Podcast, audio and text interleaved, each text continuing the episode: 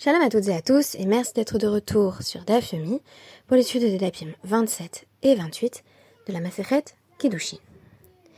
On connaît principalement le personnage du capitaine Haddock dans les aventures de Tintin pour ses insultes hautes en couleur. Plus de 220 si l'on en croit les articles en ligne, comme par exemple dans On a marché sur la Lune. Vous entendez, espèce de sombre brute, vivisectionniste, tortionnaire, anthropophage Et j'en passe, et des meilleurs. Certaines, et c'est là tout l'humour de la situation, sont d'ailleurs entièrement dépourvues de sens. Si j'ai choisi cette référence, c'est parce que, notamment dans le DAF 28, il est question de la conséquence d'une insulte implicite. Par exemple, dire à quelqu'un espèce d'esclave. Que se passe-t-il lorsque on a prononcé une insulte de ce genre, lorsqu'on l'a accusé publiquement de n'être qu'un esclave? Et là, vous allez peut-être vous poser la question, si vous avez écouté les podcasts de ces derniers jours, mais en quoi est-ce vraiment une insulte? Après tout, nous avons insisté sur les devoirs du maître envers l'esclave, et le fait que les esclaves, notamment le Eved Ivri, l'esclave juif, étaient relativement bien traités. On avait une forme de confort matériel qui s'exprimait par le fait que, selon l'adage talmudique, un maître qui acquiert un esclave s'acquiert en réalité un maître. Pourquoi? Parce qu'il doit garantir à son esclave le même niveau de vie que le sien. Le vêtir, euh, lui donner un lieu décent où dormir, ne peut pas le faire coucher sur la paille si lui-même est dans un lit bien confortable. Si lui boit du bon vin, il va devoir en fournir à son esclave. Bref, cela n'est pas forcément de tout repos et cela n'est pas non plus gratuit. Oui, mais malgré tout, il y a une forme de stigmatisation qui est associée au statut d'esclave. Alors, que ce soit l'évêque ivri ou l'évêque knaani. Si on précise le cas de l'esclave hébreu, nous avons évoqué différents scénarios où celui-ci a été contraint de se vendre, ou a été vendu par un membre de sa famille, et ici on pense notamment à l'exemple douloureux de la jeune fille mineure. Ainsi, parce qu'une personne est dans des circonstances économiques très difficiles, elle n'a plus que sa propre force de travail à vendre, ou parce qu'elle a volé un objet, par exemple, qu'elle n'est pas en mesure de rembourser, elle n'a plus que sa propre valeur à mettre à la disposition d'un maître. L'esclave, parce que son temps était en quelque sorte hypothéqué à son maître, n'avait pas non plus la possibilité de réaliser l'intégralité des mitzvot. Il était dispensé de certains commandements parce que son temps ne lui appartenait pas pleinement. Bref, ce n'est pas pour rien que l'on dit tous les matins Béni sois-tu qui ne m'a pas fait esclave. L'esclave est perçu comme étant d'un statut social malgré tout inférieur, notamment parce qu'il ne bénéficie pas de l'accès à toutes les mitzvot dans un univers conceptuel où plus de responsabilités, c'est mieux. Pour comprendre euh, de quoi il est question lorsqu'on nous parle de cette question euh, d'une personne qui accuse quelqu'un d'être esclave, notamment dans un contexte juridique, il faut en revenir à la page 27 et à la notion de Gilgul Shvua, qui est une notion qui va être explicitée à la fin du DAF 27, donc dans le Hamoud et qui va occuper également euh, une partie de notre euh, DAF suivant. Alors c'est Oula qui va poser la question suivante, Minaïn les Gilgul Mina Torah.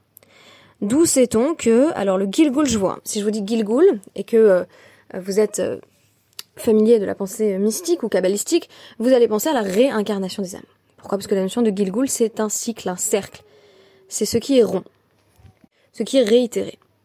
En l'occurrence, pour Gilgul il faudrait traduire par serment en chaîne. C'est-à-dire que, comme une roue qui dévalerait une pente, un serment que l'on a le droit euh, de forcer une personne à prononcer, dans un cadre là encore juridique, va en entraîner un autre, qui va en entraîner un autre, qui va en entraîner un autre, et en fait on va pouvoir comme ça euh, trouver une manière de faire jurer une personne sur beaucoup de points. Je vais expliciter bien entendu. Alors qu'est-ce que c'est que cette histoire de serment? Eh bien, on se situe déjà dans une anticipation, si vous voulez, de notre CEDER suivant. Dans l'étude euh, du Talmud, on va passer donc du CEDER Nashim consacré aux femmes au CEDER Nezikin consacré aux, lois des dommages et intérêts. Et je dis ça de façon très schématique, puisqu'on a énormément de digressions. Et on va avoir donc des cas où euh, on a une personne qui se plaint devant un beddin qui dit euh, j'avais euh, prêté tel objet à un tel ou euh, telle personne m'a pris tel objet. Donc il s'agit en l'occurrence de, de donc ce sont des biens mobiliers. Et il me l'a pas rendu et il a une dette envers moi, etc., etc. Alors la Mishnah euh, dans notre DAF, qui est évoquée dans le DAF 27, va nous parler d'un cas particulier. A priori, le serment ne peut être imposé par euh, le plaignant à l'accusé que pour des métaltélines, pour pour des biens mobiliers. Alors qu'est-ce que ça veut dire? Ben, Par exemple, euh, si la personne qui est accusée admet une partie de l'accusation, alors elle est obligée de jurer que euh, elle ne possède pas plus que ce qu'elle a déclaré. Je donne un exemple. Euh, Tali m'accuse au tribunal de posséder l'intégralité de sa boîte à bijoux. Donc elle nomme différents objets, voilà, de la boîte à bijoux. alors peut-être qu'elle dit, voilà, elle me les a empruntés. en tout cas, Myriam a cette boîte à bijoux en sa possession et moi je dis, non, c'est pas vrai. Je n'ai qu'une bague qui t'appartienne. Une bague de ta boîte à bijoux. Donc c'est ce qu'on appelle une, une admission euh, partielle. Donc je dis effectivement, j'ai une partie de ce que tu dis que j'ai. Là, ça entraîne une situation de je vois. C'est-à-dire que je vais maintenant devoir jurer euh, devant le tribunal et dire, euh, je jure devant Dieu, que je n'ai que la bague et pas toute la boîte à bijoux. Mais si on utilise le principe de Gilko joie, c'est-à-dire de serment en chaîne, ça va aussi être l'occasion, parce que j'ai admis, on va dire, une partie de ce qui m'est reproché, de me faire jurer sur d'autres choses. Par exemple, d'habitude, on ne fait pas jurer sur les biens immobiliers, notamment sur les champs. C'est-à-dire que si Tali euh, vient se présenter au tribunal en disant euh, Myriam a euh, un champ qui en réalité est à moi pour une raison X ou Y, je ne peux pas dire, par exemple, c'est vrai que j'ai une partie du champ mais pas l'intégralité du champ, ce qui conduirait à ce que je sois obligée de jurer. Effectivement, je ne possède que, on va dire, je sais pas moi, deux mètres carrés de champ, alors que Tali me reproche d'avoir en ma possession deux hectares que je ne lui ai pas rendus, pas payés, bref, qui sont légalement les siens. Donc ça marche pas comme ça normalement pour les champs.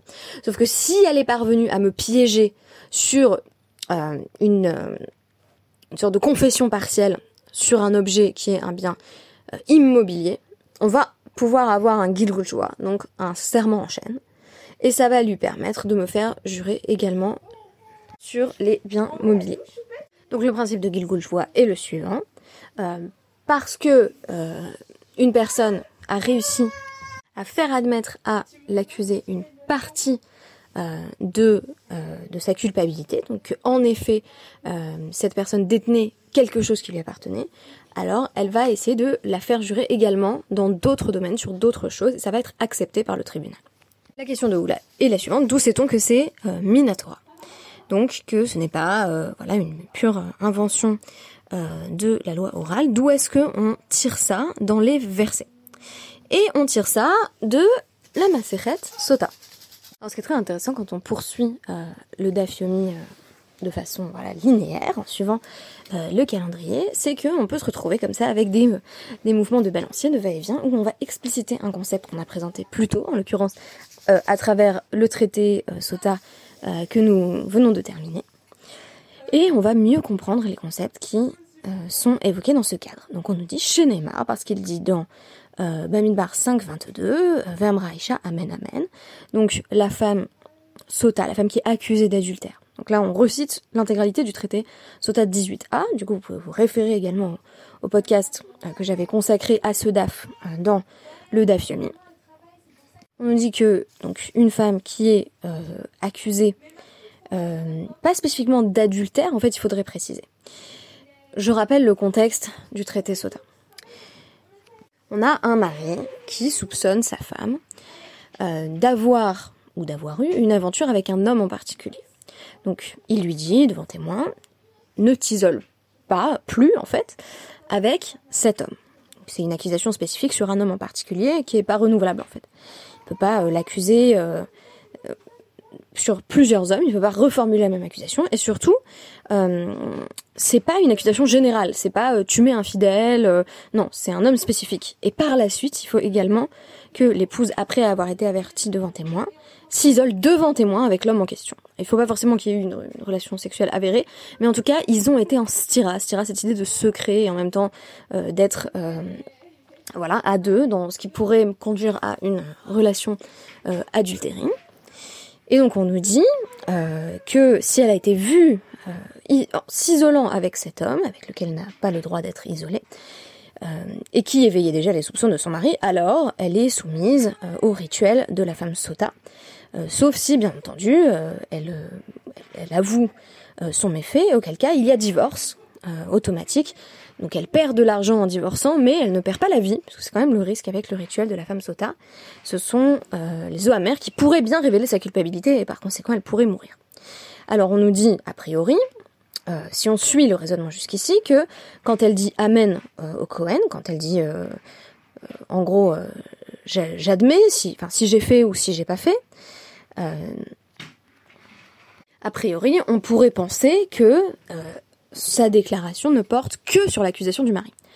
Et quelle est l'accusation du mari? Eh bien d'avoir une relation adultérine avec l'homme en particulier, avec lequel il lui avait demandé de ne pas s'isoler devant témoin. Mais là on nous dit Amen Amen.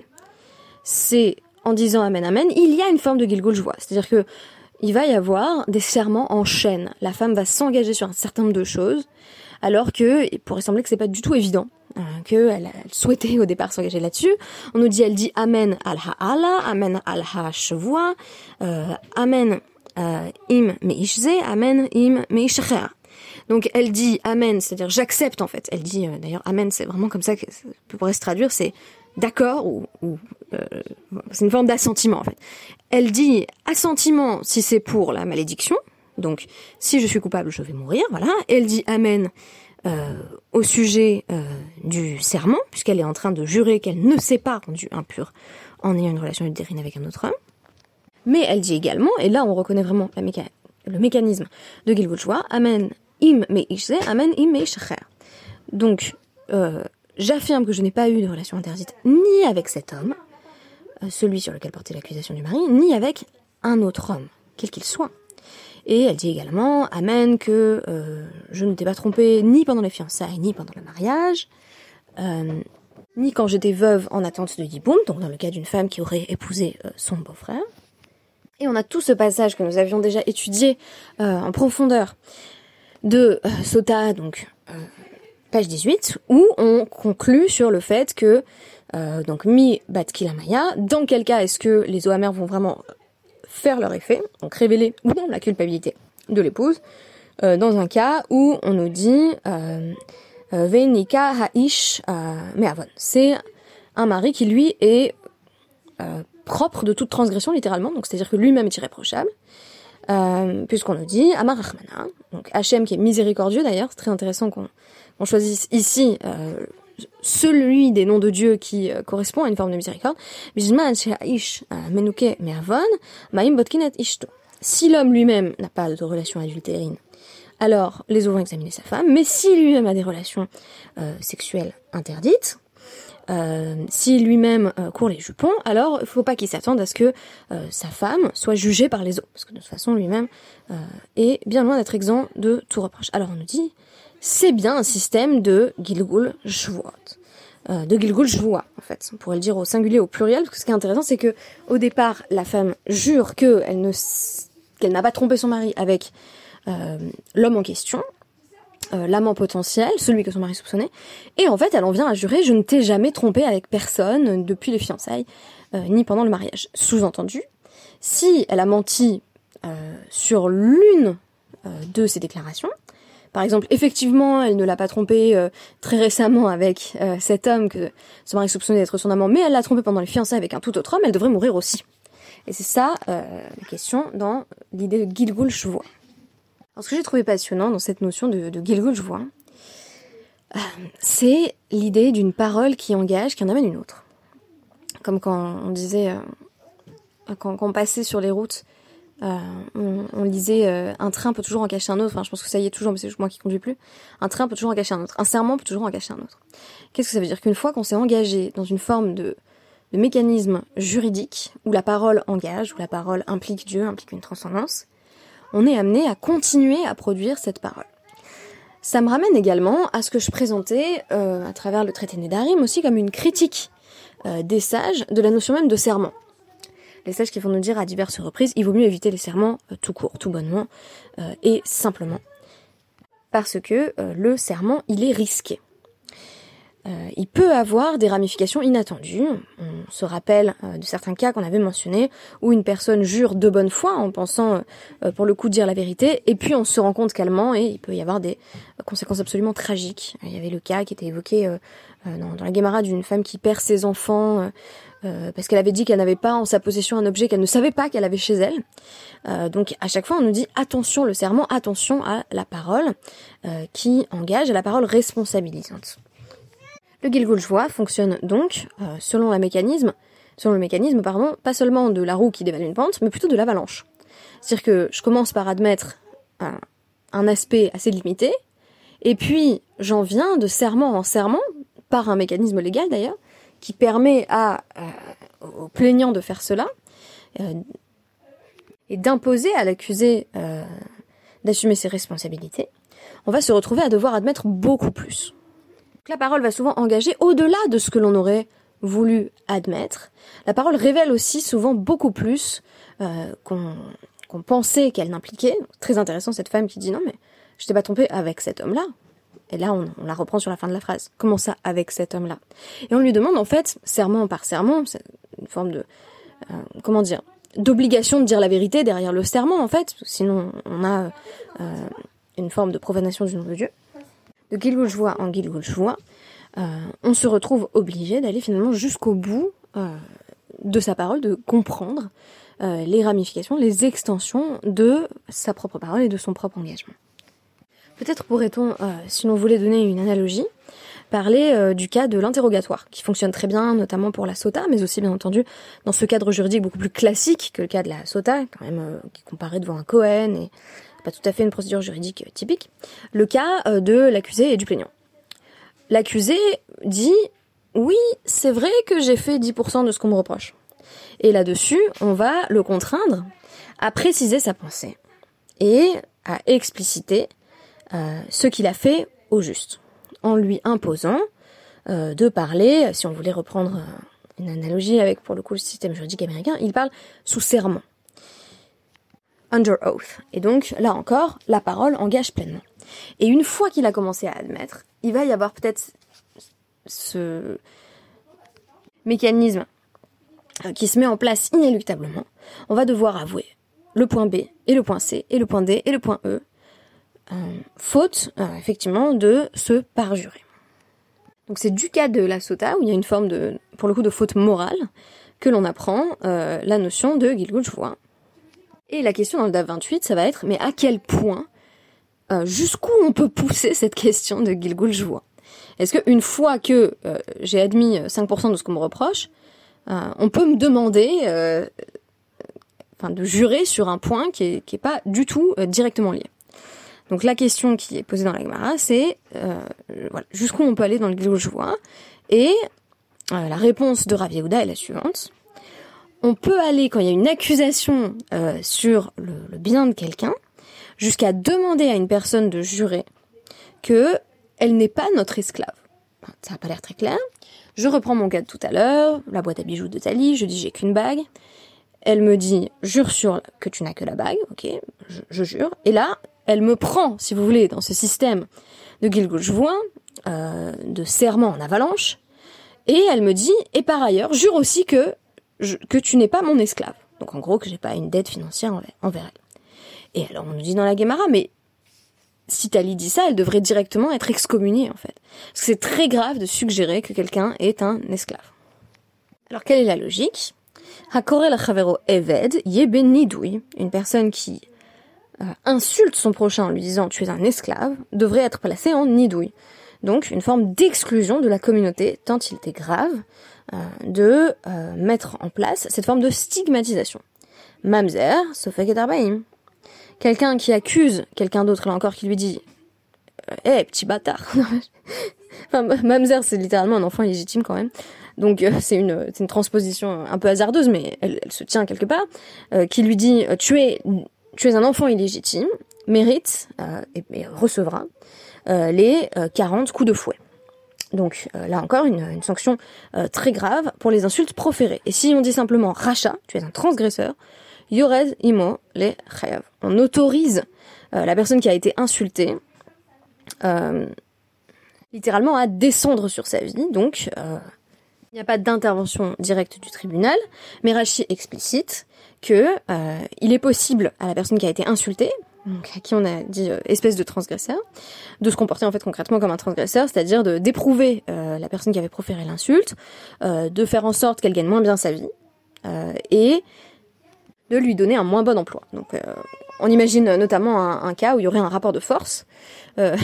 si j'ai insulté mon patron, euh, en disant euh, espèce de transgresseur, mon patron peut ensuite euh, diminuer mon salaire et, me donner un moins bon métier au sein de, la même entreprise. Et si j'ai insulté quelqu'un même qui est au même statut que moi, cette personne peut par exemple se plaindre de moi et faire en sorte que, ben, que ma condition empire. ce faisant, on nous met l'accent sur la gravité de l'insulte. On va préciser dans la Guimara, donc pourquoi est-ce que cela ne tombe pas sous le coup de l'interdit en question? Donc pourquoi est-ce que euh, toute la question étant, est-ce qu'on peut pousser jusque-là euh, le Gilgoshua Est-ce qu'on peut en effet euh, pousser l'accusé à se prononcer sur la question de savoir s'il est l'esclave du plaignant ou pas On nous dit, en tout cas, on peut simplement le contraindre à jurer que il n'a pas de dette financière. Donc, être un évêque ivry de quelqu'un, c'est la représentation d'une dette financière envers une autre personne. Donc, en gros, on peut lui poser la question de manière objective. C'est pas une insulte, c'est pas et euh, t'es pas un esclave toi, c'est euh, plus vraiment une considération voilà purement juridique et monétaire. Donc voilà, ce n'est pas une question euh, de, statut qui serait perçu comme honteux. ce n'est même pas une question de dénonciation, c'est simplement, ben, est-ce que tu as une dette vis à -vis de moi? Et donc ça, on nous dit, ça, effectivement, c'est une accusation qui reste dans le même domaine, dans le même domaine que euh, est-ce que t'as ma boîte à bijoux? Non, j'ai qu'une bague, à savoir. Et est-ce que d'ailleurs t'aurais pas une encore plus grosse dette envers moi que tu m'aurais cachée?